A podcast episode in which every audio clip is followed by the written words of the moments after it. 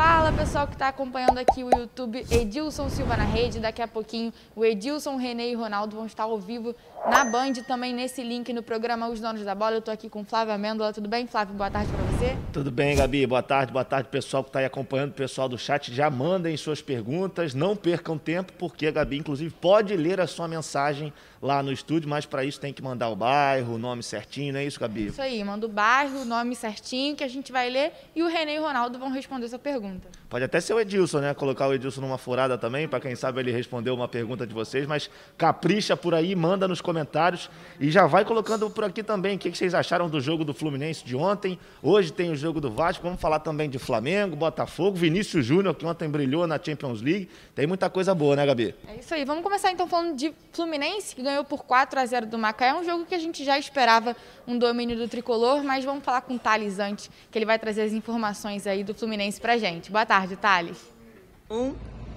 Fala Gabi Flávio, boa tarde para vocês e para todo mundo que está aqui ligado no esquenta dos donos da Bola Rio. Daqui a pouco vocês vão conferir toda a análise da goleada do Fluminense sobre o Macaé por 4 a 0, partida que aconteceu ontem à noite lá em Volta Redonda. O destaque da partida vai para o jovem Kaique, ele que fez a sua primeira partida como titular, inclusive marcou um golaço ainda no primeiro tempo. Então não perde o programa de hoje para vocês conferirem todas essas informações. Volto com vocês. É isso aí, Flávio. Ontem a gente estava falando muito do garoto Kaique por aqui, que ele podia brilhar, que ele podia entrar em campo para adquirir mais experiência, e essa era a hora, né? Exatamente, Gabi. É tudo que aquilo que a gente já vinha falando nas últimas semanas, é, tudo isso se concretizou, né? O, o Roger dando espaço para a garotada, depois ele colocou também é, o, o, Gabriel, o Gabriel, o Matheus, agora me falhou o nome dele. E antes do gol do Kaique, Flávio, o Roger Machado ele falou assim: calma, sem afobação, dá o passe na hora que tem que dar, aquilo que eu estava falando aqui ontem, que esses jogadores jovens ainda não têm muita experiência para isso, mas acho que com a palavra do professor eles conseguiram fazer uma boa partida. É, a confiança é tudo, né? Principalmente para essa garotada que tem muita qualidade, que tem é, muita capacidade técnica. O Kaique é um jogador que é acima da média. É, se nada der errado, é o outro garoto de Xerém que vai explodir também é, dentro do futebol mundial. Não digo nem só no Brasil, porque daqui a pouco também já vai ser vendido. É, acho que o destaque positivo, é claro, fica todo conta é, do garoto, não só dele, como também de outros que entraram no decorrer do jogo. É, e há um contraste muito grande, né? Acho que no Fluminense o Roger está conseguindo aos poucos é, equilibrar o time com aquilo que a gente falou ontem. É, os garotos, a garotada, os atletas mais jovens com os mais experientes. A gente vê isso na quem marcou os gols, né? Exatamente isso. Quando termina o jogo, sobe o placar de quem faz gol. No primeiro tempo, Kaique. No segundo tempo, três gols de três jogadores bem experientes: Nenê, Ganso e Fred. Então, eu acho que isso é, é um saldo muito positivo, muito por conta do que o Fluminense vai ter pela frente na temporada. A gente sabe que a Libertadores, o buraco é mais embaixo, é, é outro tipo de jogo, é um jogo muito mais pegado, é um jogo muito mais brigado. É, você joga fora de casa, você tem a arbitragem também, que é uma arbitragem diferente da que a gente está acostumado, que está habituado aqui no Brasil.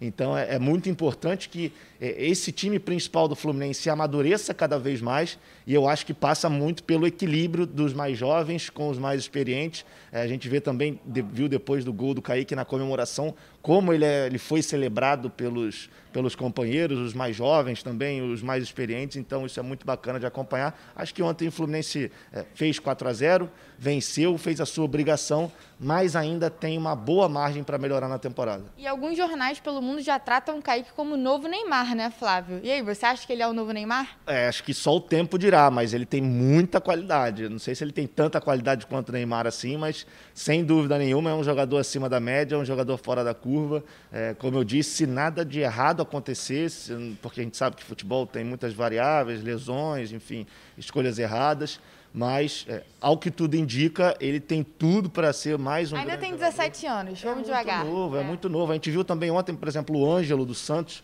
fazendo gol na Libertadores, o jogador mais jovem a marcar na história da Libertadores, com 16 anos e 3 meses. A gente vê o Kaique com 17 fazendo gol no campeonato estadual. É, eu acho que esse é o caminho, é o futuro e também se faz o presente.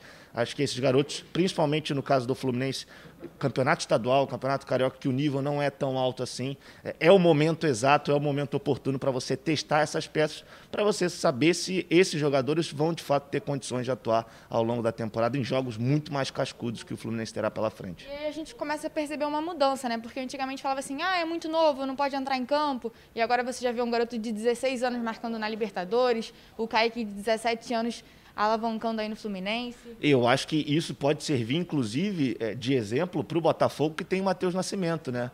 O Matheus Nascimento também é um garoto que tem aí essa faixa de 16, 17 anos. É, não vem tendo muitas oportunidades assim com o Chamusca, vem entrando há uh, pouco tempo na reta final dos jogos, é, mas é mais um jogador também, mais essa safra que está surgindo por aí. É, coloco também muita expectativa, muita confiança no Matheus Nascimento, que eu gostaria de ver um pouquinho mais de tempo durante os jogos. Acho que ele pode entrar um pouquinho antes, quem sabe, para pegando, para ir pegando um pouco mais de bagagem, um pouco mais de tá experiência. muito bem, né, nos jogos. Ele vem, ele quase fez um gol agora é. no jogo contra a Portuguesa, foi por pouco ali aquela aquela, aquela confusão que teve na área do, da portuguesa, ele quase completou para o gol. Então, eu acho que, repetindo o que eu disse, é o caminho, tanto o futuro como também o presente. É, e acho que a vitória do Fluminense ontem foi até o que o Fred disse depois do jogo. É uma vitória por 4 a 0 que, embora seja o Lanterna, o Macaé, é, dá confiança para o restante da temporada. É, e o Fluminense precisa brigar para chegar às semifinais do Campeonato Estadual. Acho que a vitória de ontem trouxe um novo, um novo ambiente para o Flu e acredito que o Fluminense também esteja nas semifinais do Campeonato Estadual. Vamos ver se vai ser o quarto ou o terceiro, porque se for o quarto, pode ser que pegue o Flamengo, aí a gente pode ter é, um confronto na semifinal entre grandes, Flamengo e Fluminense, é, e o outro confronto é entre clubes pequenos, um Volta Redonda e Portuguesa, por exemplo. Se acabasse hoje, seria se assim. Se acabasse hoje. Então, é, é, é muito importante essa vitória do Fluminense, até para dar mais tranquilidade ao Roger, para dar mais confiança aos jogadores, é, que a gente vê que ainda não estão na sua melhor forma, mas aos poucos o time está encaixando. Ontem também vi algumas atuações interessantes individuais. O Martinelli foi muito bem, mais uma vez. É um garoto que tem uma qualidade muito grande, tanto com o pé direito como com o pé esquerdo, arrisca com as duas, quebra a linha.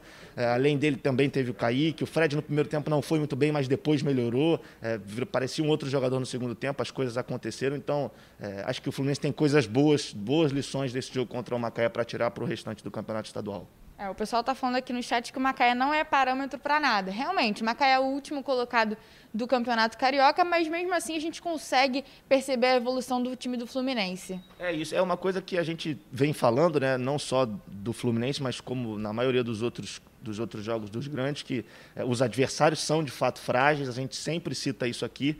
É, mas, ao mesmo tempo que são frágeis, o, os clubes vêm fazendo as obrigações, né? Quando o Vasco jogou contra o Macaé, a gente também falou aqui, o Macaé é frágil, mas o Vasco mostrou evolução nesse jogo, porque estava vindo muito mal. Exatamente. Então, acho que isso, nesse caso, a gente analisar só um, uma equipe, a performance dessa equipe, é, a gente vai encontrar coisas positivas que a gente precisa citar aqui, até mesmo para é, esses jogadores já pegarem um ritmo de jogo, já se habituarem mais uma vez com a loucura que vai ser o calendário de um jogo atrás do outro.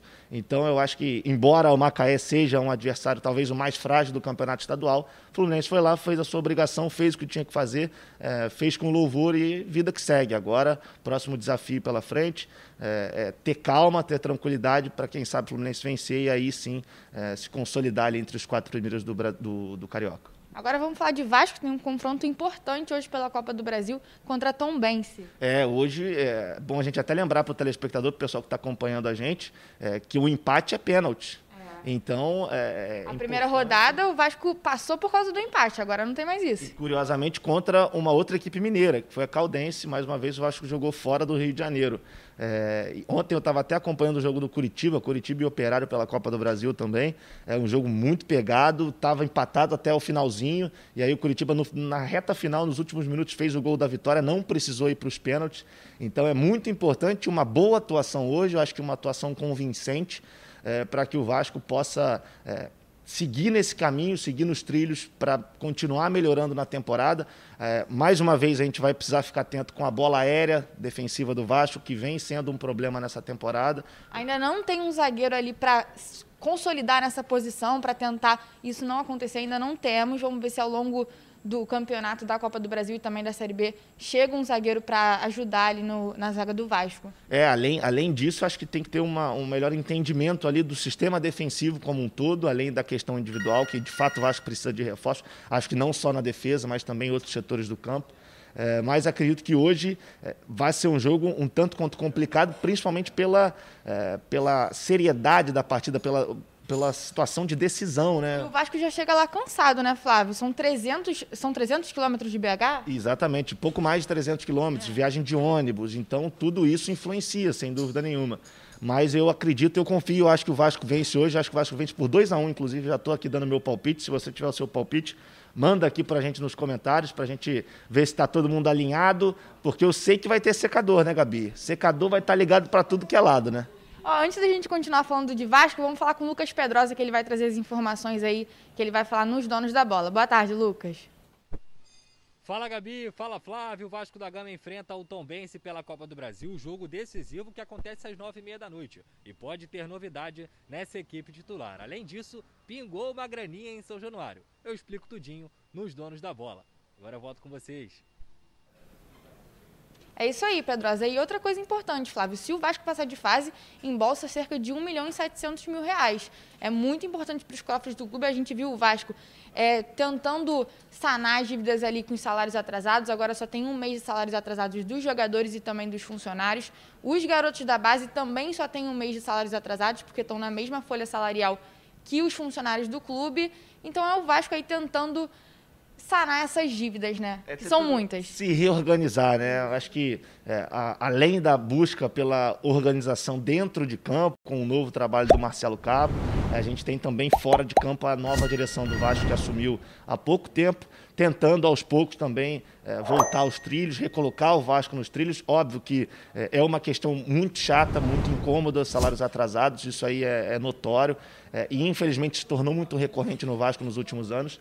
Mas pelo menos a gente teve essa boa notícia e uma notícia numa véspera de um jogo decisivo que é, a, ainda melhor, né? É ainda melhor para o jogador que sabe que a direção está ali se esforçando para para conseguir é, arcar com todos os seus compromissos. Né? Então, a, além da, da questão dentro de campo, tem esse fator também que você trouxe muito bem. É muito importante que isso seja solucionado, muito importante, principalmente para os jovens, que têm a questão psicológica talvez um pouco mais afetada do que os mais experientes. É, e dentro de campo, acho que é, vai refletir. Acho que os jogadores entram com um, um espírito um pouco renovado em relação a isso. É, e mais uma vez, você não deu seu palpite, não vai fugir. Quanto você acha que vai ser o jogo? Eu acho que vai ser 2 a 1 um Vasco. E para o pessoal que está perguntando aqui no chat, só tem o mês de fevereiro que está atrasado. O mês de março ainda não venceu, vence no próximo dia 20, porque eles têm um acordo, a diretoria tem um acordo com os jogadores que o salário só vence no dia 20 do mês seguinte. Então é, é cada vez mais importante que você vá passando de fase na Copa do Brasil para embolsar mais 1 milhão e 700 mil reais. Isso é extremamente importante para um clube que não vive uma não tem uma vida financeira muito boa. É, então é não só o retorno técnico dentro de campo, como a importância de você avançar para uma próxima fase de Copa do Brasil, mas tem também toda a questão extracampo que é, passa muito pela questão financeira, principalmente pelo momento ruim que vive o Vasco hoje. É isso aí, agora vamos falar de Flamengo, então. Ah, não, rapidinho, vamos falar desse negócio da licitação do Maracanã. O Vasco entrou na briga, lembrando que o Vasco tem um acordo com a W Torre, que é uma empresa de construção, para começar o projeto de renovação de São Januário a partir do segundo semestre de 2021. Então, o que, que você acha aí, Flávio, do Vasco entrar na briga para a licitação do Maracanã? É, eu acho que é, é, tudo muito novo, né? A gente tem que esperar aí para ver como é que vai ser mais para frente. Hoje, é, o Maracanã é de Flamengo e Fluminense, teoricamente, né? É, então, acho que se houvesse talvez uma união entre os três clubes, pudesse até ser melhor na questão de gerir o estádio. É, o que não pode é o Maracanã ficar largado, isso que é o grande problema. O Maracanã é um palco do cenário mundial, né, Flávio? exatamente. E o, o Vasco também fez parte dessa festa. Sem dúvida, assim como o Botafogo, América, Bangu, é, e a gente tem tantos outros aqui para falar fora do Rio também. É, então eu acho que seria muito legal se o Vasco entrasse nessa junto com o Flamengo e Fluminense, para quem sabe o Maracanã ficar a cargo dos clubes. Eu acho que é, o cuidado seria até maior com, com o estádio, mas como eu disse, é uma situação ainda embrionária, vamos ver o que vai acontecer. E tem uma outra informação em relação ao Maracanã, parece que a Alerj voltou atrás e o nome do Maracanã não vai mais é, ser alterado para o nome do Pelé, vai ficar mesmo como jornalista. Graças a Deus. Felizmente, depois de muita pressão aí, tanto de jornalistas, é, como principalmente da população aqui do Rio de Janeiro, então isso deve ser oficializado nos próximos dias, uma ótima informação para a gente que brigou muito sobre isso. Né? É, e essa reformação de São Januário vai ser importante porque o Vasco vai ter um lugar para jogar dentro do Rio de Janeiro. Exatamente. E aí você tem São Januário como a sua casa principal, e aí você tem o Maracanã possivelmente como ah, um jogo maior, um jogo com um apelo maior que vai encher, que vai render mais a questão da bilheteria, você pode colocar no Maracanã. Então é, é absolutamente importante é, nesse caso. E enquanto você não tiver São Januário, que vai estar sendo reformulado, você pode atuar no Maracanã. Então eu, eu vejo com bons olhos, mas é, tudo muito no início ainda tem que ser conversado, porque a gente sabe que também gerir um estádio como o Maracanã, um complexo como o Maracanã, não é nada fácil. Né? Agora vamos falar de Flamengo, então o Bruno Cantarelli vai trazer todas as informações para gente.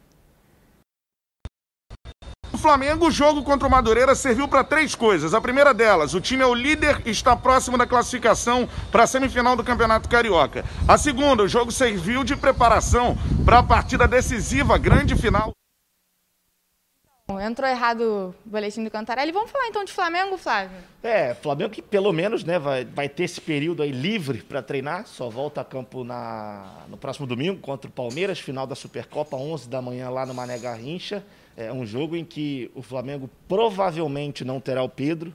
A informação é que ontem, no dia da folga, o Pedro foi ao Ninho do Urubu para tratar é, mas a chance dele atuar é muito baixa, muito remota. Então o, o Rogério perde aí uma opção muito importante para caso haja necessidade, né, é, ele colocasse o Pedro, é, principalmente no momento em que ele vem fazendo alterações que dão a entender que na temporada ele vai utilizar o Gabriel junto com o Pedro, porque nesses últimos jogos ele tem colocado o Muniz junto com o Gabriel. Se rendeu a pressão da torcida. Eu acho que finalmente ele conseguiu entender e ele deixou essa teimosia de lado, né? É, além dessa situação do Pedro é, fora de campo, o Flamengo ainda pode lucrar cerca de 15 milhões nas próximas semanas. Isso porque, se vencer a Supercopa, o Flamengo ganha 5 milhões de reais, se perder, ganha só 2, só em termos, né? Claro. É, e tem ainda a situação envolvendo o Vitor Gabriel, que está emprestado ao Braga. Acho que o torcedor do Flamengo nem lembra muito do Vitor Gabriel. Já saiu tem um tempo, contrato até o meio do ano. E ao que tudo indica, o Braga vai exercer a opção no contrato de, da compra é, do Vitor Gabriel. E o passe está fixado em 10 milhões de reais. Então, o Flamengo pode ter aí mais esse alívio na folha financeira, além de estar tá buscando novos patrocinadores. Já assinou com uh, uma empresa uh, que vai estampar a sua, a sua marca no meião, tanto do do time masculino como também no time feminino. Só aí é, são mais 3 milhões e 600 mil reais. É, então, é, é o, o, clube se mexendo é, internamente para conseguir mais receitas, porque a gente sabe que é, não teremos público nessa temporada, inclusive está no, no regulamento das competições da CBF. A gente não vai ter público, então não teremos bilheteria, não teremos receita com jogos, bar e tudo mais.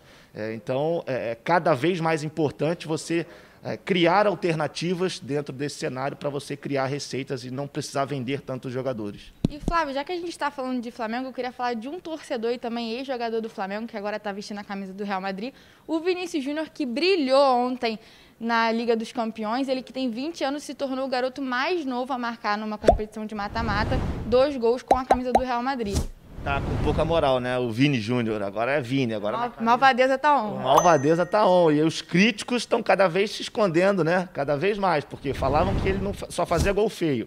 Aí começou a fazer gol bonito. Ah, só joga contra Elche, contra Eibar. Aí jogou bem contra a Atalanta nas oitavas da Champions. Aí quarta da Champions, jogou, acabou com o jogo contra o Liverpool, brocou dois gols. Tudo bem, a gente, se a gente pegar o recorte do jogo, o primeiro gol, por exemplo, é um passe extraordinário de Tony Kroos, né? Mas a matada dele, já ajeitando para a corrida, é de quem sabe. Ele mostra com futebol dentro de campo, né? Eu acho que ele está mais do que certo. Ele não tem que ficar falando público, ele tem que mostrar dentro do campo. É, o Vinícius vem numa sequência boa no Real, ainda não é titular absoluto, mas é, quando o Zidane aciona ele, ele vem muito bem. É, e é bom a gente lembrar, depois de, desse, dessa terça-feira é, explosiva do Vinícius Júnior, Vamos esperar porque sábado tem o clássico, tem Real e Barça. Possivelmente o Vinícius vai estar em campo. E aí vamos ver se, se ele vai ter essa desenvoltura. Eu torço para que isso aconteça, é, mas a gente ainda não sabe, porque a gente sabe que do outro lado tem Lionel Messi, o Barcelona está crescendo também no Campeonato Espanhol. Mas fato é que o Vinícius ontem é, encheu os olhos de todos que, que o acompanham, e principalmente lá na Espanha. As capas dos jornais, todas elas estão elevando aí o patamar do Vinícius Júnior, que cada vez mais vem crescendo, como você disse, tem apenas 20 anos, ou seja, vai evoluir muita coisa ainda, e ele já tem pelo menos um ano e meio, dois anos de Real Madrid. Então, imagina isso daqui a um, dois anos, como ele vai estar maduro, como ele vai estar experiente, e é claro, se ele mantiver a cabeça no lugar, é, é um jogador para ser titular de seleção brasileira é, e para despontar aí com a carreira mundial. E não é fácil um garoto de 20 anos ser eleito o craque da partida numa quarta de final contra o atual campeão mundial, né? Sem dúvida nenhuma. O todo-poderoso Liverpool, né? Tudo bem que o Liverpool não, não é aquele Liverpool de 2019. Tava meio desligado ontem no jogo, é... tava meio aéreo, mas mesmo assim. Não, não foi aquele jogo maravilhoso do Liverpool, mas o Real Madrid não tem nada a ver com isso. O Vinícius Júnior não tem nada a ver com isso. Ele foi lá e fez o que ele sabe, o que ele é, gosta Chamou de fazer. a responsa. Chamou a responsabilidade e tá aí o resultado. 3 a 1 dois gols dele, quarta de final da Champions, pode ter sido decisivo para a semifinal.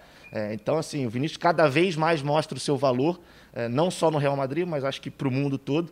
É, e a minha torcida para que ele continue assim, cada vez mais arrebentando, que faça o gol da vitória contra o Barcelona, como já aconteceu uma vez. É, e a gente vai estar tá na torcida por ele. E calando a boca dos críticos. É, tá cada vez, eu estou sentindo que está cada vez mais se escondendo. Quem falava dele já nem fala mais. Ah, não, mas até que ele fez um bom jogo e tudo mais. Então, é, é bacana para a gente continuar na torcida aí pelo Vinícius. Vamos falar do Botafogo rapidinho, que já são meio-dia e 25, a gente está se estendendo muito aqui. Débora Cruz traz as informações para gente. Oi Flávio, oi Gabi, muito boa tarde para vocês. Ontem o Botafogo anunciou que deu férias para seis jogadores que não fazem mais parte dos planos do clube para a sequência da temporada. Todos os detalhes a respeito desse recesso forçado eu vou trazer daqui a pouquinho ao vivo no programa Os Donos da Bola Rio. É claro que eu conto com a audiência de todo mundo que está aqui acompanhando. Esquentem. Até lá. Beijo! Valeu, Débora, minha querida, muito obrigado. Com certeza quem está acompanhando aqui continuará nesse link, porque a partir de meio-dia e meia, daqui a 3, 4 minutos, Edilson Silva, Ronaldo Castro, Renê Simões e toda a galera dos donos da bola, trazendo todas as informações dos grandes clubes do Rio de Janeiro e também do Brasil afora. Gabi, eu acho que, de acordo com esse noticiário da Débora, a gente é, tem a impressão de que o Botafogo está tentando aliviar uma, um pouco a folha e, ao mesmo tempo, se desfazer de jogadores que não têm tanto interesse assim, que o Chamusca é, não, possivelmente não conta para o resto da temporada. E eu acho que isso é importante para você cada vez mais abrir espaço dentro do seu grupo dentro do elenco, abre espaço na folha salarial e aí, quem sabe, você pode fazer um ou outro investimento. Não estou falando aqui de investimento milionário, é claro, estou falando de um outro investimento pontual, é, que seja barato, mas que possa agregar ainda mais a esse time do Botafogo, que é, a gente falou, né? Vinha numa evolução, mas voltou, tem uma queda nos últimos jogos é, e a gente espera que o Botafogo melhore nessas próximas rodadas para, quem sabe, brigar pelo menos por uma vaga nas semifinais do Carioca, né, Gabi? É o processo de reestruturação do clube. Vai jogar a Série B, é muito importante que se reestruture antes de chegar nessa competição. Até porque a Série B, a gente sabe, é bem diferente do que um campeonato carioca, do que a própria Série A. É um outro estilo de jogo, mas é, eu acredito que o Botafogo, com essas, essas e outras atitudes, possa ter um elenco mais qualificado, possa buscar novos nomes do mercado e aí, quem sabe, vai melhorar ainda mais o seu plantel para fazer uma boa Série B e voltar para a Série A do Campeonato Brasileiro. Rapaziada, então, reforçando o pedido, hein? Se mantenham nesse link ou então liga sua TV aí na TV Band, que daqui a pouquinho, daqui a dois minutos, Edilson Silva, Renê Simões, Ronaldo Castro e toda a turma dos donos da Bola Rio trazer tudo sobre Flamengo, Botafogo, Vasco, Fluminense, tudo no Brasil também de futebol e ainda sem deixar você que está aí se esquecer, né, Gabi? Não esqueça. Você pode, você pode ler a pergunta de quem está acompanhando lá no estúdio, não é isso? É isso aí. Manda essa pergunta com seu nome e também o bairro onde você mora, que a gente vai ler e o Renê e o Ronaldo vão responder. Ou seja, não se esqueça, além da pergunta, ó, eu sou fulano de tal, lá da onde, de onde você é Fala e aí, tal a pergunta. Eu sou Flávio Amêndola de Copacabana. Eu sou Flávio Amêndola de Copacabana, eu quero saber de vocês. Qual vai ser o placar de hoje? Vasco e Tombense. Desce aí nos comentários que amanhã a gente está de volta aqui para repercutir tudo sobre Vasco, Fluminense, Botafogo e também o Flamengo. Tá certo, pessoal? Um abraço para todos. Valeu, Gabi. Tchau, tchau. tchau.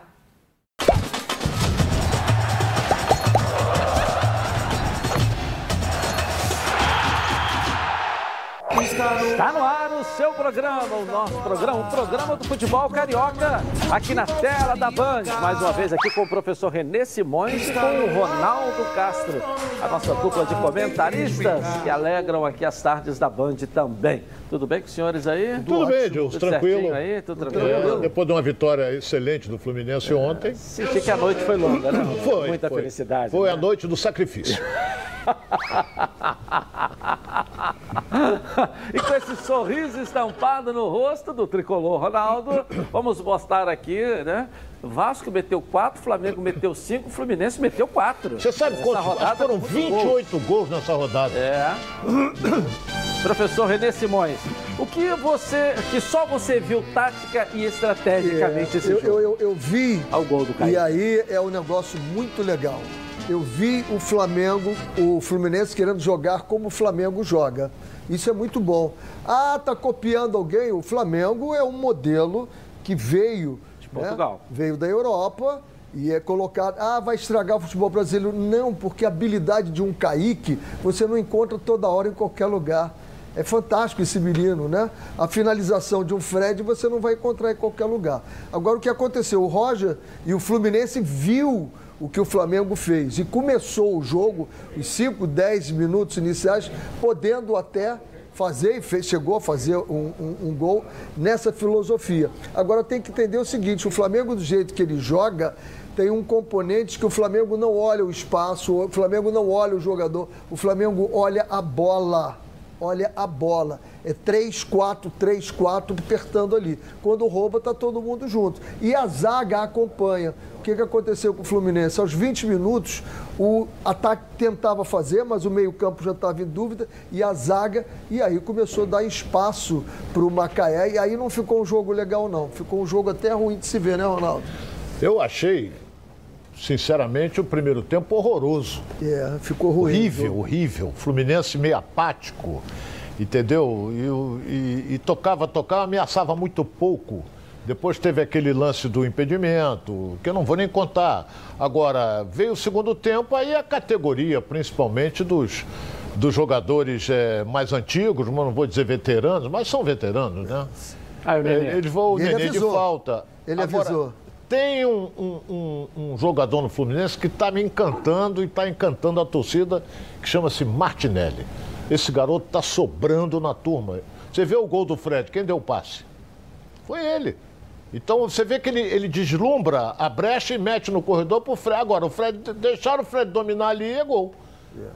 Entendeu? Esse menino também entrou muito bem no jogo, ele fez uma jogada ele é individual muito maravilhosa. Bom jogador. Ali não era para dar no gol, ali era, muito apesar de que estava fechando. Bom. Dois ali. É. Ele é muito bom jogador. Muito bom jogador. Agora, o Fluminense foi bem Henrique, no segundo tempo. No primeiro tempo eu não gostei. Olha o Ganso ali, ó. Ele estava na função de nove, na função de centroavante. Ah. O Ganso. É, ele estava. É, deu sorte 0, que a bola foi na direção 0, dele, né? né? 4 a 0 dá para entrar. Tá, mas a gente não pode quiser. deixar de destacar e comentar que o Roger achou lugar para ele na frente. Quer dizer, é, o que a gente tem comentado diariamente aqui é que com hoje a velocidade do futebol e com a estratégia é, implementada e a lentidão dele, ele fica um pouco para trás. Técnica apurada, mas não com a velocidade. Então, achou-se uma posição para ele. É o segundo jogo que ele entra ali, é o segundo jogo que ele faz gol. É. Ou seja, ele estava na posição de centroavante. É, ali. ele entrou, faltavam 10 minutos para acabar. É, já estava tudo. É, já estava decidido, ah, 3 a 0 Aí ele jogou lá na frente. tudo. O Macaé já estava totalmente Tudo largado. Bem, querido, eu acho, ele, se ele não está na acho que a atitude ali, ele não faria eu, aquele gol. Eu continuo ah, dizendo, eu continuo dizendo que a atitude dele não é uma atitude para o futebol de hoje. Ele precisa rever os conceitos dele, o que ele pensa de futebol, não é. A atitude dentro de campo não é. Você tá, não mas... vê ele roubando uma bola, tá, você, você, não, não vê, um que o Roger está tentando, dentro não. do estilo dele, achar um lugar para ele? Eu acho até que ele entrou no meio campo mesmo, Edilson. É. Isso aí foi uma movimentação, que todas as outras jogadas não, ele jogou ele mais fez, adiantado, foram ele no, no meio, Fred. Foi no ele meio. Jogou mais adiantado. Não, mas ele meio. entrou no lugar do Fred. É, é. ele entrou... É, no meio. Porque ele mas, tirou os mas, dois. Mas você disse que o Fluminense tentou fazer o que o ele Flamengo Ele tentou faz. fazer o que o... Mas ao mesmo tempo o Ronaldo disse que o primeiro tempo foi muito ruim. Foi porque os 10 primeiros minutos, se ele faz aquele gol que fez, podia vir mais coisas. E aí o time começou a ficar aquele receio. Isso é questão de treinamento. Vai ver que o Flamengo já faz isso há dois anos, né? O Rogério vem colocando coisas ali, vem colocando coisas ali no time do, do Flamengo, fez uma partida exuberante. Vamos ver agora contra o Palmeiras e o Roger vai começar a colocar coisas. Agora, isso é questão de hábito, entendeu? Você estabelece uma rotina e os jogadores sabem. O problema é o seguinte, é que você não pressiona a bola lá na frente, faz uma falsa pressão, a zaga vem para trás. Vem atrás, você começa a jogar em 80, 70 metros. Em 70 metros, você não pressiona a bola. O Flamengo joga sempre 30, 40 metros. Tem uns 10 jogadores em 30, 40 metros, que dá pressão de 3, 4 jogadores. E o Ronaldo falava isso até ontem, né, Ronaldo? Ronaldo, 3, 4 aqui. É. Flamengo Mas não eu, deixa, eu, sufoca. eu, eu, eu vou, você vai me perdoar, respeito a opinião de. Eu não vi isso no time do Fluminense. Eu- no início do jogo eu vi. me perdoe, Só no mas início eu do não jogo. vi isso. Tanto é que o, que o Macaé ficou tocando a bola várias vezes ali atrás e o Fluminense marcava na intermediária, deixando o que, que eles vão fazer. Ficava ali. Por isso é que o jogo se tornou até chato. E o Fluminense criava algumas poucas oportunidades, não sei, parecia desmotivado. Agora, meteu aquele gol, virou 1 a 0 automaticamente o time é muito melhor. No segundo tempo, o Roger deve ter dado um esporro no vestiário, porque o time foi muito mal no primeiro tempo. Então, o time foi, criou situações, o, Fred fez o gol, o Nenê fez o gol de falta, aí o jogo ficou definido. Definido. E, o- e o- e o Macaé, meu caro Renê, Edilson Macaé, eu acho que vai pro saco. É, ontem estreou o Dário Lourenço, que é um treinador experiente. E gostei do centroavante, não é bobo não, É, grandão. é, o Canhotinho Não, não. também, número O 10. zagueiro também, o Álvares, É. tá ali. Um- escuro, né? É. Não, branquinho. Mas matematicamente ainda não É, está, tá não. Não, porque Não, ele tá a não quatro pontos de diferença do Bangu. Tem nove pontos a disputar, tem nove milagres a acontecer. Bom, vamos ouvir o técnico Roger, que depois do jogo falou dessa vitória do Fluminense aí. Coloca aí. Eu acho que o placar ele foi compatível com a atuação. Ele foi construído em dois tempos distintos, né? Num que, que no primeiro tempo foi um placar mínimo, depois no segundo tempo que a gente conseguiu um 3 a 0, 1 a 0 e 3 a 0 com alternância nos dois tempos. Agora com relação ao Kaique, a ideia que a gente tinha era justamente ahn, ah, proporcionar um jogador que dentro do campo tem jogando aberto, tem a vitória pessoal. Uh, tem um para um forte, né, é, é insinuante nos dribles, mas também quando está dentro do bloco, atrás das linhas, consegue, consegue ser um jogador que pode articular, correr com a bola né, em espaços onde tem, muita, onde tem muito congestionamento e achar soluções, por vezes, com defesas fechadas. Né, eu acho que ele aproveitou bem a oportunidade. E aí, professor? O Roger. O treinador tem que levantar, né? Botar para cima, mas ele sabe as dificuldades que ele tem ali, que ainda está montando o time, ele sabe dessas dificuldades todas. Quando pegar um time de altíssima intensidade, aí a gente começa Você não a acha, ô, analisar. Ronaldo, que, por exemplo, você vai jogar com o Macaé um ponto fora, você está 20 dias estrear, até menos, da Libertadores.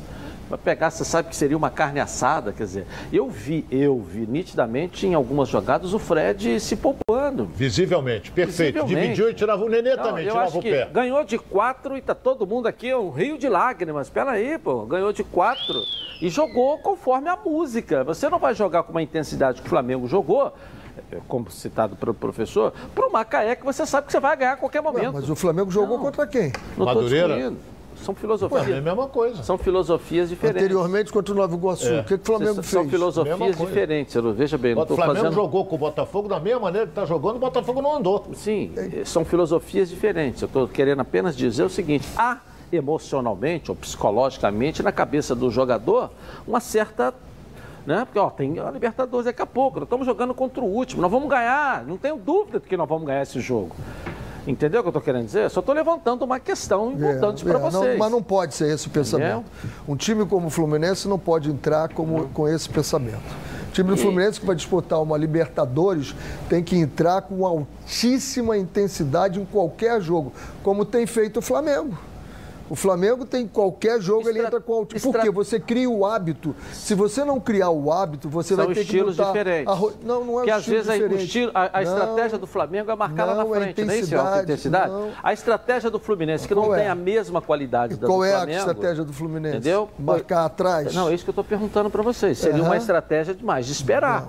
Eu- Porque você eu vai jogar contra o Macaé, você vai mudar a estratégia? Eu Não, vi Veja ontem- bem, não é a minha opinião, eu estou perguntando para vocês. Essa estratégia não seria uma estratégia Até grande segurar. preocupação, olha bem, Viu? eu não sei se o Nenê vai questões. concordar, a grande preocupação do Roger era evitar o que estava acontecendo nos dois últimos jogos. Quando aconteceu com o Volta Redonda, É. que o Fluminense ia, a defesa ficava desguarnecida, os caras no contra-ataque chegavam na cara do gol. Ele tentou evitar isso e evitou. Evitou. Algumas vezes o Macaé chegou. Chegou lá. Chegou, com Chegou. perigo. Com o Flamengo isso não acontece, é muito difícil. Tá, mas são estratégias diferentes. Você não, Não, pode não, querer que todo mundo Mas faça é o isso, mesmo mas que o é isso que nós estamos discutindo. É isso aí, é. Edilson, o que nós estamos discutindo é o seguinte: a estratégia do Flamengo é diferente. Por quê? Só porque é diferente? Por que, que a do Fluminense não pode ser assim também?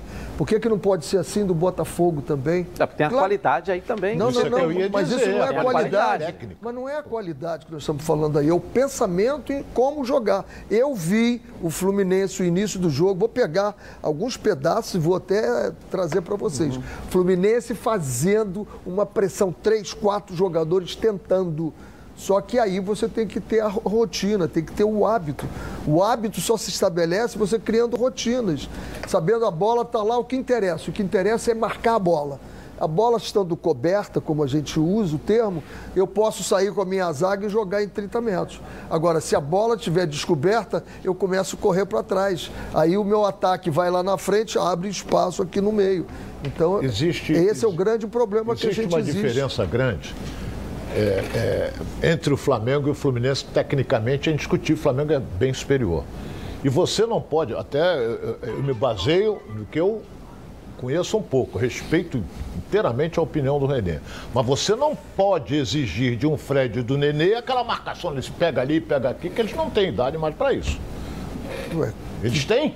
Que não idade tem tem o. Bruno Flamengo Henrique? é Que idade tem o- o- Flamengo, o o- Gabigol pega, pega o Everton Ribeiro, pega o Arrascaeta, E que idade o tem esses jogadores? Hein? Que idade tem esses jogadores? Pô, tem 32, 31. Vai puxando, O, Fre- vai o Fred tem puxando. 38, rapaz. O Renê tem 40, vai fazer Vai 41 puxando os esse ano. Vai- Se você O exigir Nenê corre mais do o que que todo eles, mundo. se exigir igual que joga o Flamengo, ele joga um tempo só. Ronaldo, eu vou, eu vou, vou bater Eu minha isso teoria. aí, eu só- eu- Eu vou na teoria. Marcar como o Flamengo marca cansa menos do que marcar como o Fluminense marca. Tá, mas nem Você vê jogador, você vê jogador do Fluminense lá na frente dando pique para vir ajudar Isso no tá lateral claro, de 30, 40 professor. metros. Mas garoto, que você tá falando do Kaique e falando do Luiz Alberto, rapaz. do Luiz Henrique. Esse menino, o Luiz Henrique deu um pique. Lá do ataque até para pegar o lateral que estava na Mas não intermediária. do precisa. Mas é um menino que tem 17 anos. Mas não rapaz, o precisa vai fazer isso. Mas não precisa se você estiver lá na frente, pô, Tá, marcando mas não lá é na porque o. Flamengo faz isso que o Fluminense tem que fazer. Não que os tem outros quali- precisam qualidade fazer. técnica Cada um tem a isso. sua estratégia. Eu entendi perfeitamente É por o que você isso que a gente vai continuar sem ganhar Cada da Europa. Não, É por cada isso um tem a gente não sua da estratégia, professor. Não é todo mundo Cada fazer a mesma é, coisa, é. entendeu? Não é fazer, Eu acho que cada ter um uma, cada cabeça é uma cabeça, cada elenco é um elenco,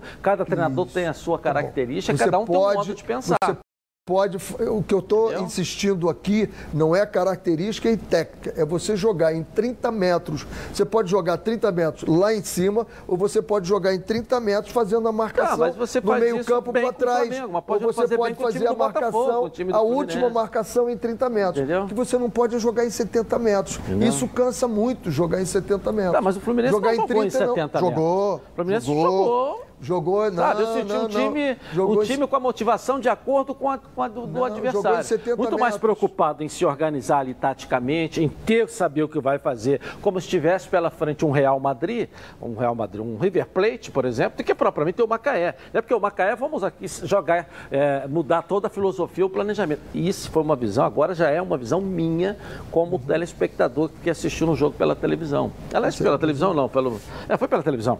Ontem foi O problema é que eu não posso entendeu? ver o jogo como um Entendeu? telespectador. Eu tenho que analisar o jogo. Eu estou vendo isso. Eu estou vendo a- onde está aquela linha lá da frente, onde está a linha dos zagueiros. E aí você vê aqueles mundo de espaço aqui. tem outro Tá bem, detalhe. puxa a linha de atacantes para cá, encosta junto com os zagueiros. Ou adianta o zagueiro e empurra lá. Não você podemos joga espaço esquecer, curto. não podemos esquecer de um detalhe muito. Só um minutinho só, não podemos esquecer já- de um detalhe muito importante. Já falou demais. O time do Flamengo joga junto há dois anos. E o, o- já tem o time Perfeito. montado. O Fluminense ainda não tem. Con- Concordo Bom, galera, plenamente. todo mundo sabe aqui que eu sou o Edilson Silva e todo mundo sabe também que eu sou associado aí, ó, da Preve Caralto. Sabe por quê? Porque a Preve Caralto resolve. Resolve seu carro ou moto.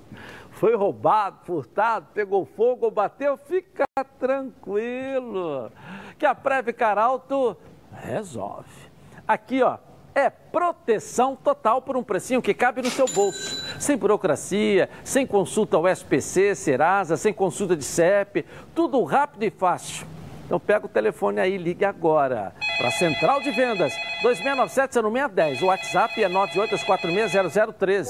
Faça uma ligação e você vai sair totalmente protegido. Pode confiar porque eu, ó, estou garantindo para você.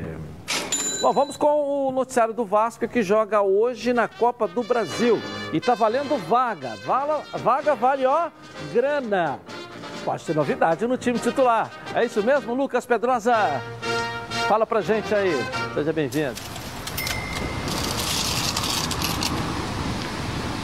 É dia de decisão para o Vasco da Gama na Copa do Brasil, Edilson, porque o Gigante da Colina enfrenta o Tombense hoje às nove e meia da noite pela Copa do Brasil, estádio Antônio Almeida de Guimarães, e o Gigante da Colina deve ter novidades nesse time titular. Como eu disse ontem, Léo Jabá e Morato foram relacionados e pode ser que um deles ou até os dois comecem como titulares nessa partida aí contra o Tombense pela Copa do Brasil. O time de Marcelo Cabo deve ser escalado com Lucão na lateral direita, Léo Matos na zaga, Hernando voltando de lesão e Leandro Castan na esquerda da zaga e na lateral esquerda o Zeca. No meio, Andrei deve ser o primeiro volante, junto com o Matias Galarza fazendo aí o papel de segundo volante. Um pouco mais à frente, Marquinhos Gabriel também retorna a essa equipe do Gigante da Colina. E aí a grande dúvida de Marcelo Cabo. Gabriel Peck, Léo Jabá e Morato disputam duas vagas nas pontas, uma na ponta esquerda e outra na direita. E um pouco mais à frente, é claro, o artilheiro germancano do Gigante da Colina. Se o Vasco passar,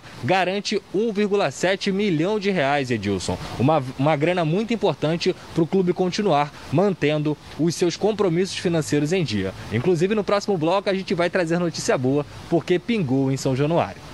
Abraço, Edilson. Valeu. Quando pinga, todo mundo fica feliz, né? Ainda mais tiver um torresmo do lado, né? Mas o pinga que ele falou, né? Deve ser o...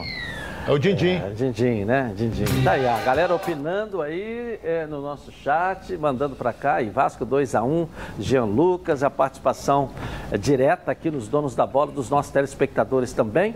E a Gabi Marino daqui a pouco lá no chat, né? No super chat, no nosso canal no YouTube, trazendo aqui a, as suas perguntas, ou a pergunta, né? A sua pergunta aqui para os nossos comentaristas. Jogo do Vasco hoje, Ronaldo, vale grana, vale din-din, mas antes de pensar em grana, din-din, classificação, tem que jogar. Tem que jogar, colocou bem, tem que jogar com uma equipe que ocupa a sexta colocação no Campeonato Mineiro. O Vasco, na minha opinião, passa. Passa, mas tem que jogar. Será? Porque eu tenho a impressão que a equipe de Tombos ela vai tentar fazer o resultado também.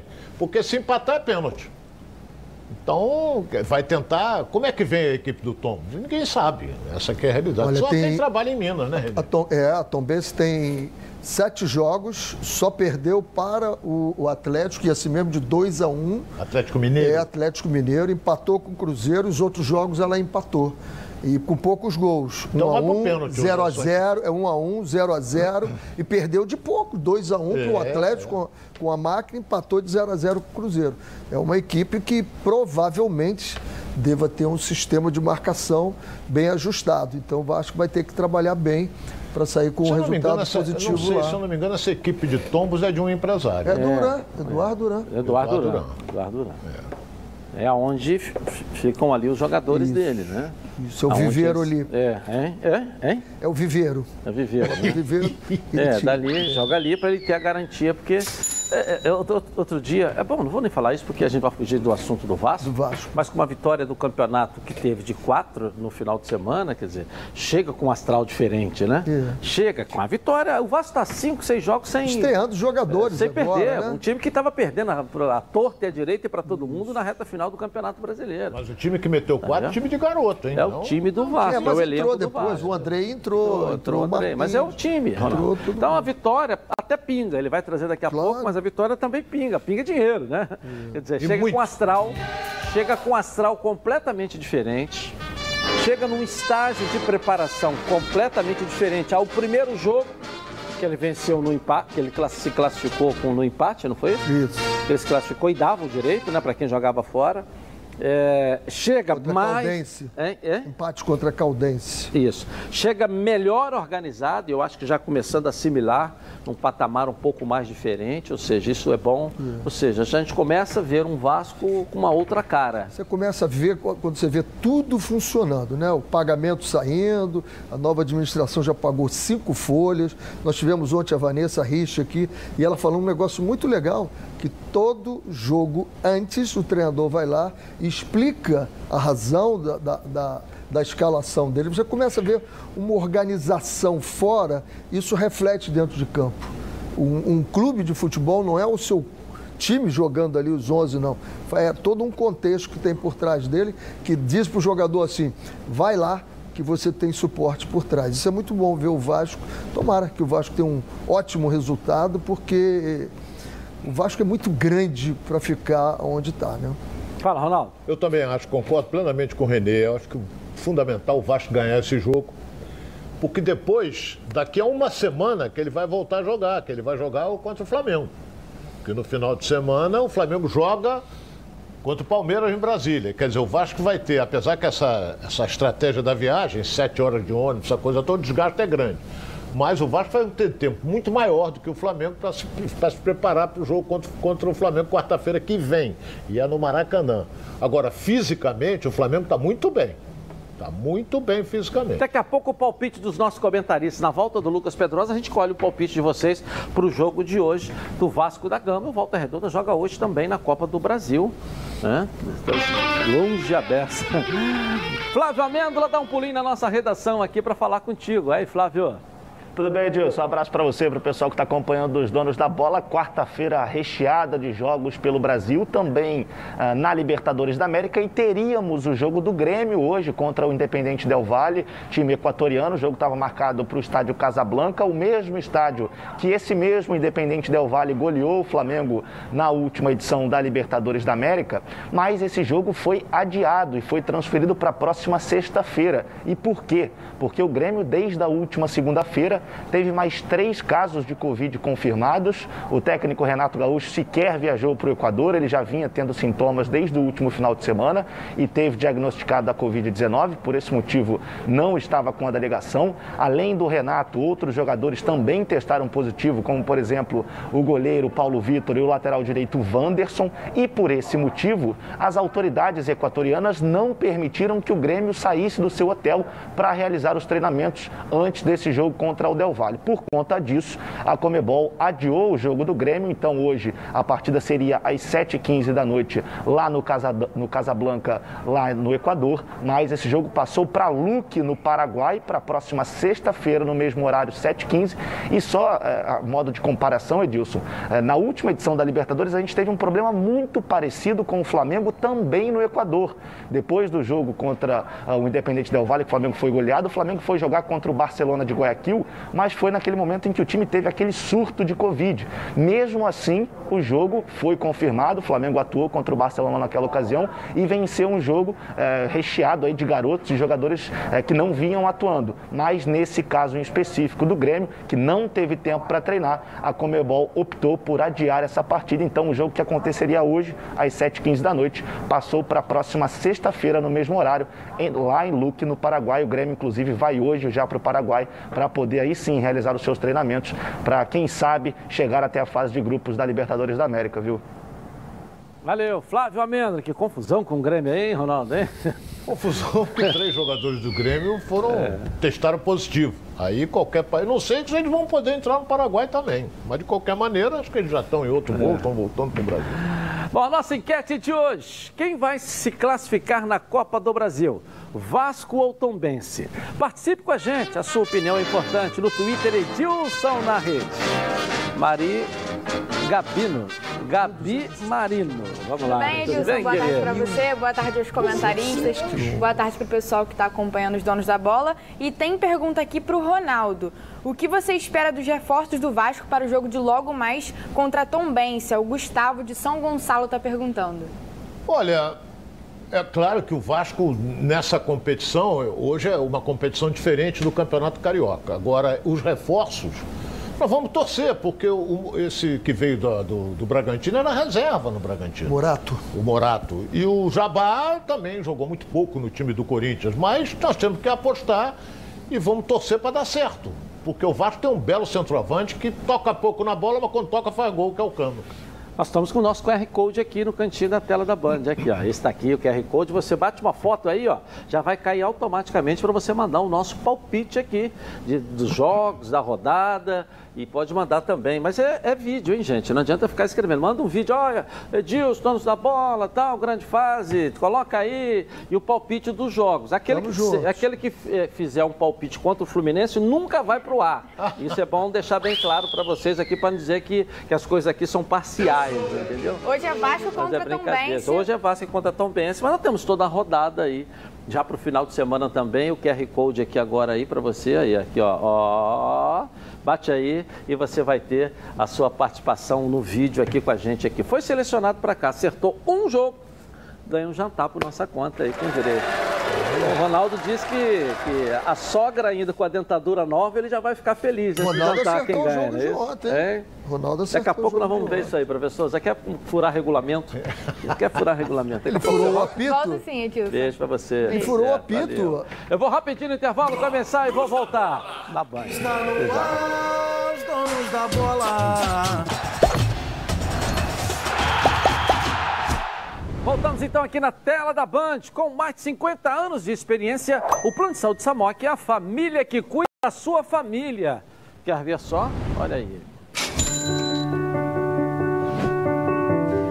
A vida é mesmo uma aventura daquelas. Desde os primeiros dias já percebemos a importância de quem cuida da gente. Aqueles que guiaram nossos passos são os mesmos que precisam de atenção em cada ciclo que se renova. Família Cuidado e é com ela que contamos em todos os momentos. E por que seria diferente na hora de cuidar da sua saúde? Com mais de 50 anos de história, a Samok possui cinco centros médicos e um hospital próprio.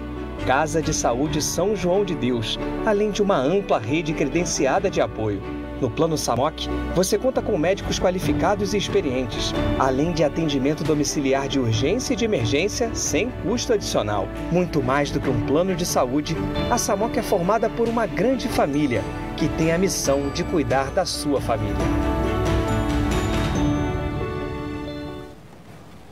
Na Samok você ganha 10% de desconto nas seis primeiras mensalidades e condições especiais nos planos empresariais. Para saber mais, 30 32 88 18 ou aponte o seu celular para o QR Code aqui, ó aquele, aquele, aquele, aquele, aqui, na tela da Band e venha para Samok Saúde. Bom, vamos dar um pulinho no Flamengo que inicia a preparação para a primeira grande final da temporada, né? Contra o Palmeiras domingo em Brasília e o Rogério Ceni deve ter todos os titulares à disposição para essa decisão. Bruno Cantarelli, atualiza pra gente aí, vamos lá.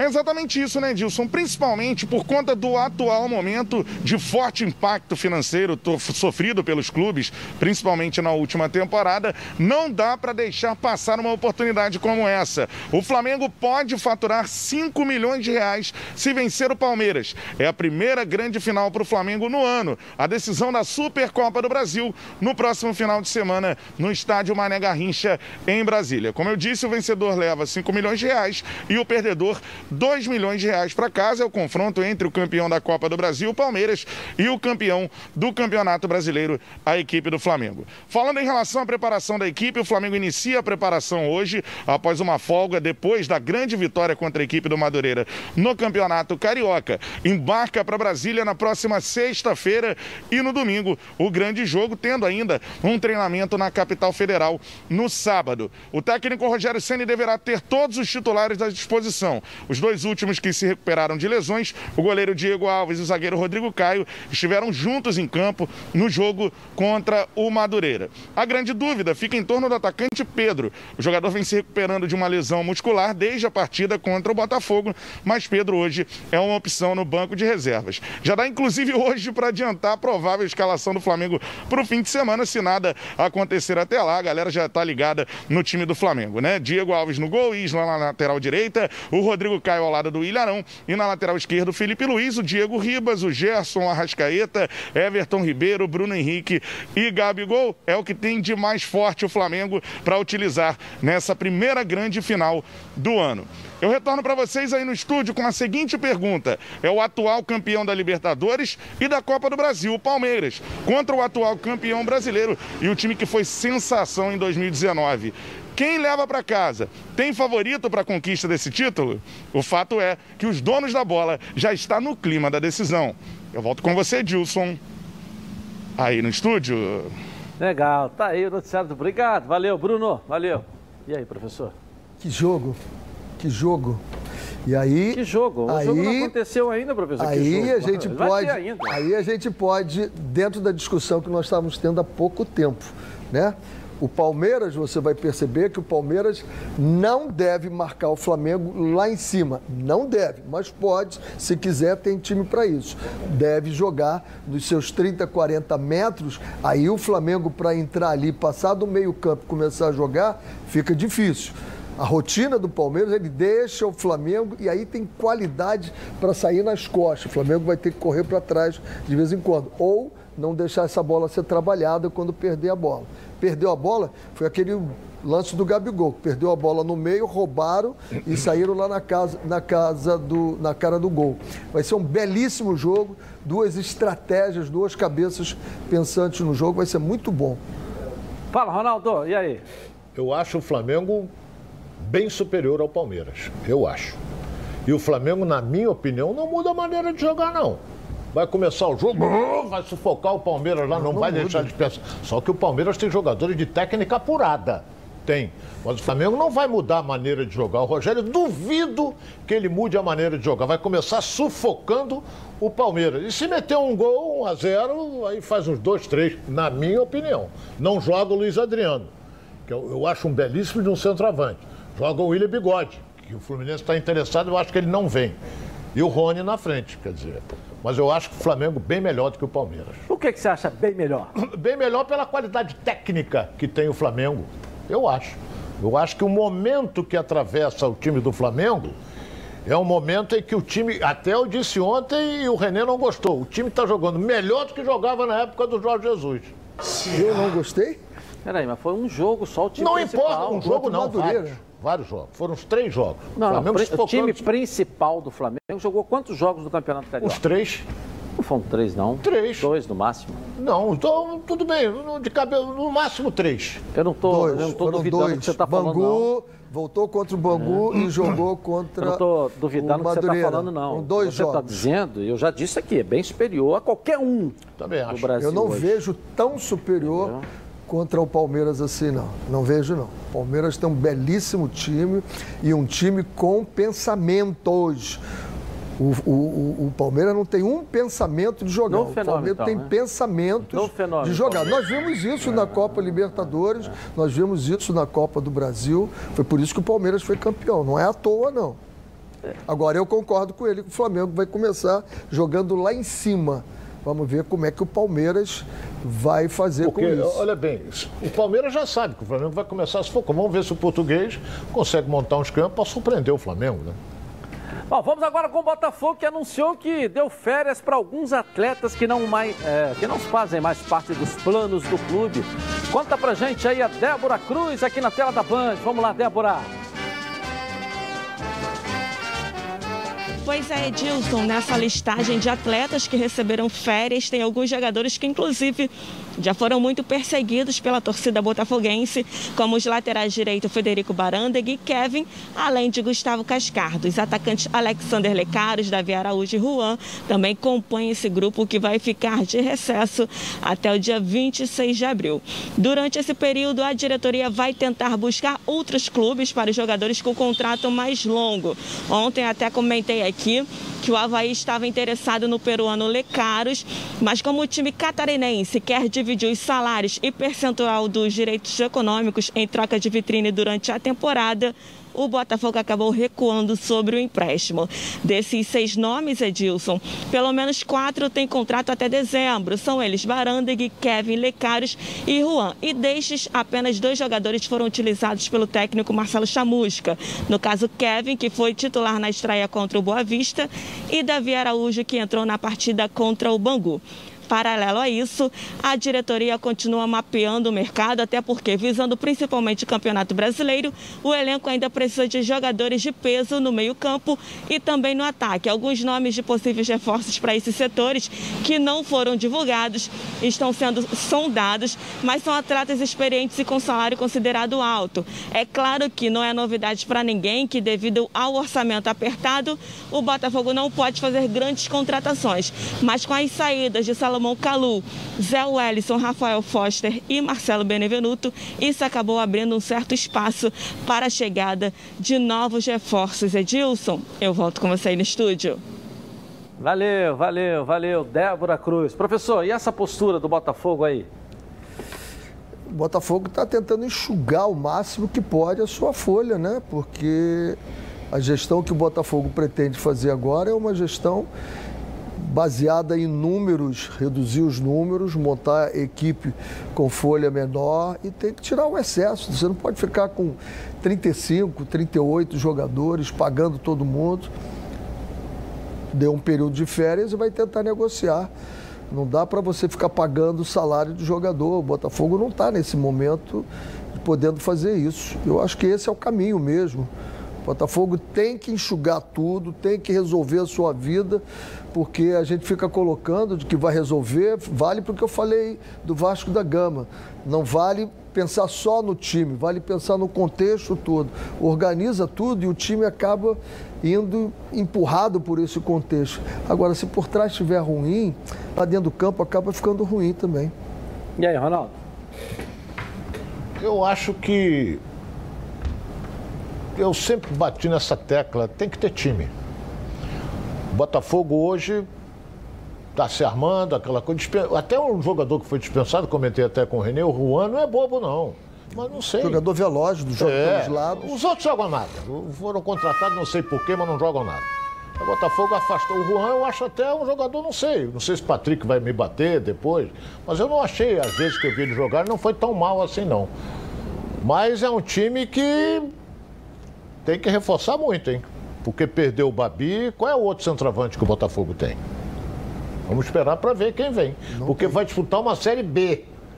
Com a obrigação de ficar entre os quatro primeiros. Porque se não conseguir ficar entre os quatro primeiros, 2022 será um caos total. É, o, o reserva é, me disse aqui o botafoguense que é o Navarro, que veio da base, que é o centroavante único que tem hoje. Quando você fala em reforçar bem, Navarro não é aquele jogador uma, é, ele é que joga ali. Tem o Matheus Nascimento também, um sai, jogador. Também não é esse é, jogador de centroavante. Precisa contratar um centroavante. Vai... Agora, precisa montar um novo time, porque contrataram 12 jogadores. O Botafogo contratou 12 jogadores. 12. 12. O Vasco contratou 6 e o Botafogo contratou 12. E a gente ainda não está vendo a coisa rodar. Tem que ter um pouco mais de paciência ou não tem que ter, ou já deu para ver que isso não vai acontecer? Não, é a pergunta que eu faço para vocês. Tem que ter paciência. Eu acho que tem que ter paciência. A gente tem que ter paciência. A gente, agora, a gente, na montagem do time, a gente tem que montar o time sabendo o seguinte: um time de futebol se monta de trás para frente. E com aquela linha que eu sempre falo aqui. Fora isso, não adianta você querer montar lá na frente e esquecer aqui, porque Nós você estamos, ganha alguns jogos, deve não estrear, ganha o quê? 20, quanto de maio aí? 26? Vem? O campeonato da Série B começa final de maio. 28, é com o Brasil né? da 28. Série A. Não, não, eles começam depois. Antes ou depois? Não, começa depois. Eles terminam antes. É, né? é, é 28 de maio. O Botafogo deve começar 28 de maio a estreia do Botafogo. Ou seja, nós estamos uh, um mês e quanto aí? Um mês e meio da é. estreia aí, do Botafogo. Por aí, por aí. É o tempo que a gente tem de, de paciência, né? Para ver o que está sendo nós, montado. O, o Renê colocou bem, tem que ter paciência. O torcedor não tem, não. Se não fizer resultado, tem uma decisão agora contra o Volta Redonda. Já vai pegar um Volta Redonda que vai jogar lá em Juazeiro do Norte hoje. Quer dizer, pega uma viagem cansativa com a obrigação que o Botafogo tem de ganhar do Volta Redonda. Porque se ele não ganhar do Volta Redonda, ele vai parar nos 11 pontos, aí 6 vai para 17, eu acho muito difícil ele ficar entre os quatro. Não fica. Não é? Não é, fica. Até o René afirma que, que não fica, porque tem portuguesa. 17 não fica, não. chegando ali. Então eu acho que... 14, que é um jogo- 13, tem os outros, não vai É, ficar é. mesmo. Já conhece o maior supermercado de autopeças do Rio? É a Nova Peças. São 4 mil metros de loja com estacionamento privativo, com tudo para o seu carro num só lugar. Na Nova Peças você encontra toda a linha completa de motor, suspensão, freio, arrefecimento e muito mais. São mais de 50 mil itens nas linhas nacionais e importados e 45 anos de mercado. Na Nova Peças aqui, ó, você também encontra toda a linha de acessórios, som, pneu, rack, engate, tapete, calota, além de baterias, lubrificantes, iluminação e muito mais. Aqui na Nova Peças, você encontra os melhores produtos com os menores preços. Venha na Nova Peças, o maior supermercado de autopeças do Rio. Tudo que seu carro precisa num só lugar. Estrada Coronel Pedro Correia 74 em Curicica, na Grande Jacarepaguá. Ou então novapeças.com.br. Gabi Marino, vamos lá, trazendo aí a sua participação aqui na tela da Band. Vamos lá. Tudo bem, Edilson? Agora a Ótimo. pergunta é para o Renê. Qual time demonstra intensidade de jogo similar ao do Flamengo? Qual time? Ele não está perguntando aqui Quem está perguntando é o André do Engenho da Rainha, desculpa. Oh, pertinho da onde eu nasci, Cavalcante, do lado de Engenho da Rainha. Vizinho, então. Um abraço pro meu vizinho aí. E Olha, exatamente como joga o Flamengo, nós não temos no futebol brasileiro. Com essa intensidade pegada lá em cima, não. Mas nós temos o Palmeiras que faz uma intensidade, mas não lá em cima. Ele faz jogando em 30, 40 metros, é bem intenso o Palmeiras sim. Ok, mais uma aí, vamos lá, tem mais uma? Tem sim, tem Idelmar Soares, lá de João Pessoa, da Paraíba. Também está perguntando para o Renê, o Vasco tem time para ser campeão da Série B? Está montando, ainda não tem. Ainda não está montado esse time, não. Mas pode ganhar, sim, a grandeza do Vasco e, e o que o Vasco ainda pode agregar. O Vasco não vai ficar nisso. À medida que for passando de fase e dinheiro entrando, já se pagou salário, eu acredito muito na administração atual do Vasco. Daqui a pouco você volta? Volto sim. E eu também volto já já, logo após o intervalo comercial. Tá na Band? Voltamos então aqui na tela da Band. Bem, agora eu quero falar com você, torcedor e torcedora, que entra em campo para vencer. Se você quer comprar o seu novo carro dando um drible de campeão, escuta essa daí, hein? Começou o Hiper Saldão Meu Carro Novo, que está rolando em todo o estado do Rio. Região Serrana, Sul Fluminense, região dos Lagos, Baixada, Zona Oeste. Gente, é em todo o estado do Rio. E você tem, com exclusividade, as melhores jogadas. Drible 1. Você financia com o BV em até 5 anos. Drible 2. Você já pode contratar o seu seguro. Drible 3. Tem acesso e facilidades do serviço. Levamos até você. Isso é jogada de campeão. Você compra o seu carro e fica na cara do gol. E tem mais facilidades para você, hein? Todas as lojas participantes estão com atendimento online. Nem precisa sair daí, tá certo? Meu amigo e minha amiga. Acesse agora meucarronovo.com.br barra hipersaldão. Ou ainda veja uma loja aí mais perto de você com a identificação da campanha Hipersaldão Meu Carro Novo uma nova oportunidade, uma oportunidade ó, campeã para você conquistar o seu novo carro. Aproveite agora, hein? Volta do Vasco da Gama aqui na tela da Band. O Lucas Pedrosa vai trazer, porque a diretoria pagou salários, pingou, não é isso, Lucas Pedrosa? Conta pra gente aí.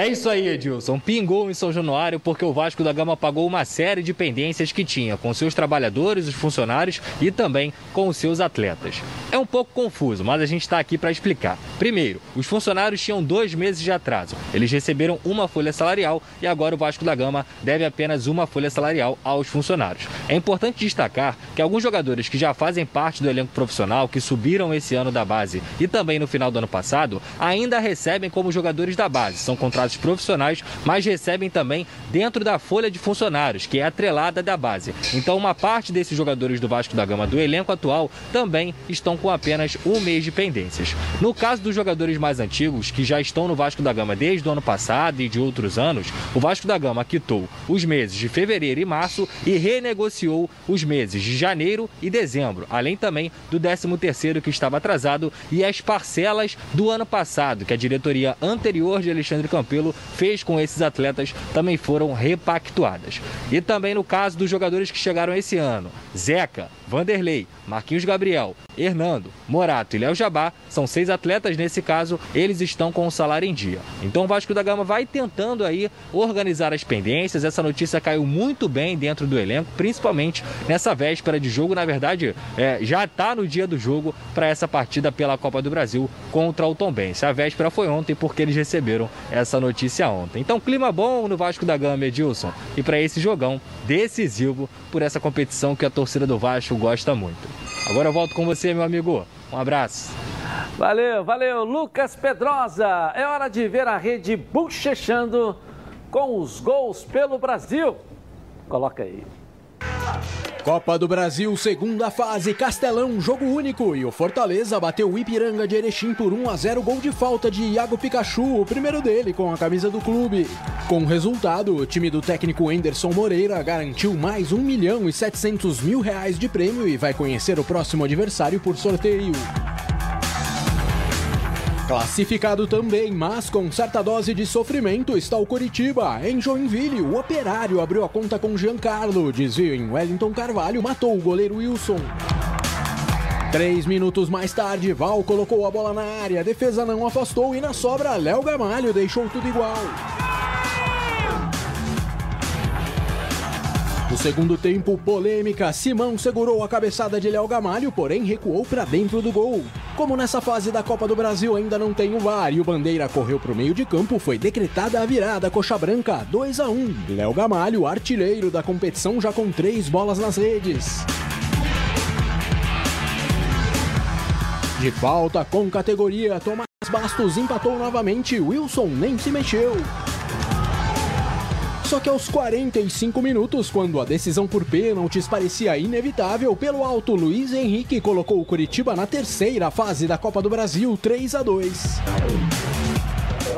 Golaço do final do Curitiba, hein? Tudo que é bom vem três e é por isso que os azeites Olive oferecem três estilos para você saborear aí o melhor da vida. Ó, você pode escolher qual deles combina perfeitamente com cada momento, tornando todas as ocasiões únicas ainda mais especiais. As olivas do Flash vão dar plantas à prensa em apenas duas horas, o que garante um frescor a mais ao seu prato. E a versão Limite é produzido com as melhores azeitonas da Safra, produzido um paladar raro e delicioso e orgânico, é 100% natural, livre de qualquer fertilizante químico, mas repleto de sabor. Todos possuem acidez máxima 0,2% e, claro, são da melhor qualidade possível. Ficou difícil escolher um só, né? Então experimente todos. Quer ver só?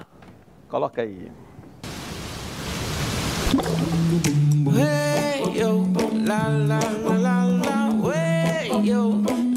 Azeites Olive, 0,2% de acidez e 100% de aprovação. Ficou muito mais gostoso. Legal. Rapidinho no intervalo. Tem a Gabi aqui? Eu volto já já na banca. Já.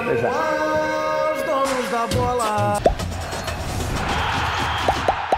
Voltamos então aqui na tela da Band. Já imaginou trocar o comprar o seu carro de forma segura sem sair de casa? O Auto Intendente disponibiliza em suas lojas credenciadas o Car Delivery. O veículo vai até você totalmente higienizado, fazendo sua compra 100% online. As melhores vantagens para a compra do seu veículo em um só lugar, com entrega na sua residência. Taxas a partir de 0,69%. Primeira parcela para 60 dias, mais de 10 mil carros à sua escolha. É isso mesmo. Compre em lojas associadas e garanta laudo cautelar e PVA pago, transferência grátis, tanque cheio, selo de qualidade e procedência. Fique ligado, em breve uma novidade especial para você. A rota do seu conforto e segurança é aqui, ó. Auto Shop Intendente. Fica na estrada Intendente Magalhães, da Zona Norte aqui do Rio de Janeiro. Ou acesse o QR Code que está aqui no cantinho da tela da Band. Encontre as redes sociais, lojas credenciadas, promoções e mais informações. Auto Shop Intendente, onde a confiança vem em primeiro lugar. Vamos ver aqui o palpite da galera dessa rodada do Campeonato Carioca aí. O Alexandre é um telespectador, não acertou nada, mandou o vídeo para cá, né, Alexandre? O Hugo, outro telespectador, também não acertou nada, mandou o vídeo para cá. Vamos ver aqui mais. Os nossos repórteres, ninguém acertou, né? Dos quatro que apareceram aqui. Ainda não. Então, Lucas Pedrosa acertou Botafogo De e Portuguesa novo, 1 a 1 rapaz? Ele Ele, é já foi o grande aposta. vencedor da semana passada. Vamos ver Palpiteiro, hein? agora Ronaldo e. e- Nada. É, e o professor Nada. Renê Simões não acertou nada. Acertei a vitória de todo mundo, sem errei o Mais um aí, o Ronaldo agora acertou Fluminense 4, Macaé 0. É. Quando há um empate entre a nossa equipe, a gente vota, não é isso? Não é uma votação? Não é isso, diretor? O regulamento? Quando há um empate, nós temos que ter uma votação. Isso, não é Como isso? o Pedrosa ganhou semana passada, eu voto no Ronaldo. Muito obrigado. Tá certo. Mas a Gabi Marino vai defender o outro lado, vai votar aqui também, para a gente ter aqui a, a votação. Vamos lá, Gabi, rapidinho, Ah, querida. quer Vem que cá para você vote votar. Você também? vota no Pedrosa ou vota no Ronaldo? Voto no Ronaldo. Pedrosa ganhou Camarão, ganhou é, na semana passada também, acertou os três palpites, então meu voto é pro Ronaldo. Parabéns, viu, Ronaldo? Parabéns. Muito obrigado. Tá com moral, hein? É, Pedrosa, continua tentando, hein, Pedrosa? Você tá indo bem. Valeu, valeu. Agora tá bem mesmo. Pô, acertou, acertou três? Não, ano semana passada Semana ele ganhou. Nessa semana houve um empate. Você na votação está sendo contemplado. Vamos lá, o, quem está aqui de volta é o Bruno Cantarelli, é isso? Vai, vai, e vai falar do Flamengo, está se preparando para essa decisão aí. E tem res- é, excelente, né? Um alto retrospecto em decisões, não é isso, o Bruno Cantarelli? Fala pra gente aí.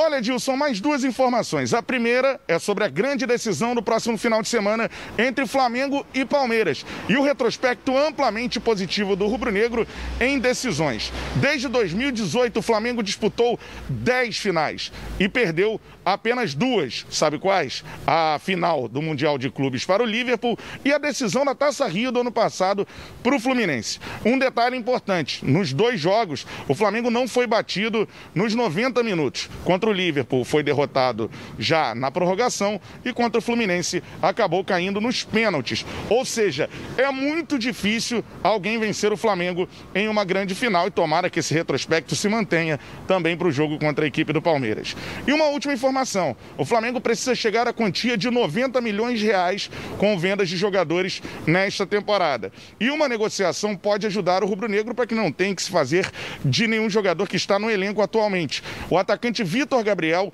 revelação das categorias de base do Flamengo, 21 anos, está no Braga, em Portugal.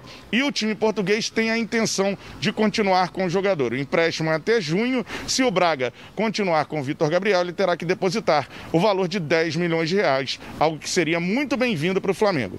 Então é isso, Edilson. O Flamengo com retrospecto amplamente decisivo em finais. E também essa situação de um jogador que está fora do clube poder render uma receita importante para os cofres rubro-negros. Eu volto com você, Edilson. Aí no estúdio. Valeu, Bruno. Um abraço para você. Até amanhã. E quem ganhou ontem foi o Santos na Libertadores. Deu um passo, ó, gigantesco para se classificar. Coloca os gols pra gente aí. Vamos lá. Pela terceira fase da Libertadores, o Santos foi até Buenos Aires encarar o São Lourenço e se deu bem. Logo aos seis minutos da primeira etapa, Lucas Braga bateu firme para fazer o primeiro do peixe. Ainda no primeiro tempo, Marinho ampliou cobrando pênalti. Na segunda etapa, o São Lourenço diminuiu com o Ángel Romero, mas no fim do jogo, o garoto Ângelo, de apenas 16 anos, decretou a vitória santista. Final São Lourenço 1, Santos 3. Com o gol, Ângelo se tornou o atleta mais jovem a marcar um gol na história da Libertadores. Jogo do Vasco hoje, quanto vai ser? Palpite valendo no jantar entre vocês dois aí. 2x2 ganhando os pênaltis. 2x2, você? 2x1 Vasco. 2x1. Resultado da nossa enquete na tela da Band. Olha aí. Vasco vai se classificar? 40% sim, Tom Bense 60%. é, o arco-íris. Forte aí. A galera do Seca Seca tá aí, rapaz. Eu não gosto dessa galera. Tchau, gente. Voltamos amanhã na Band.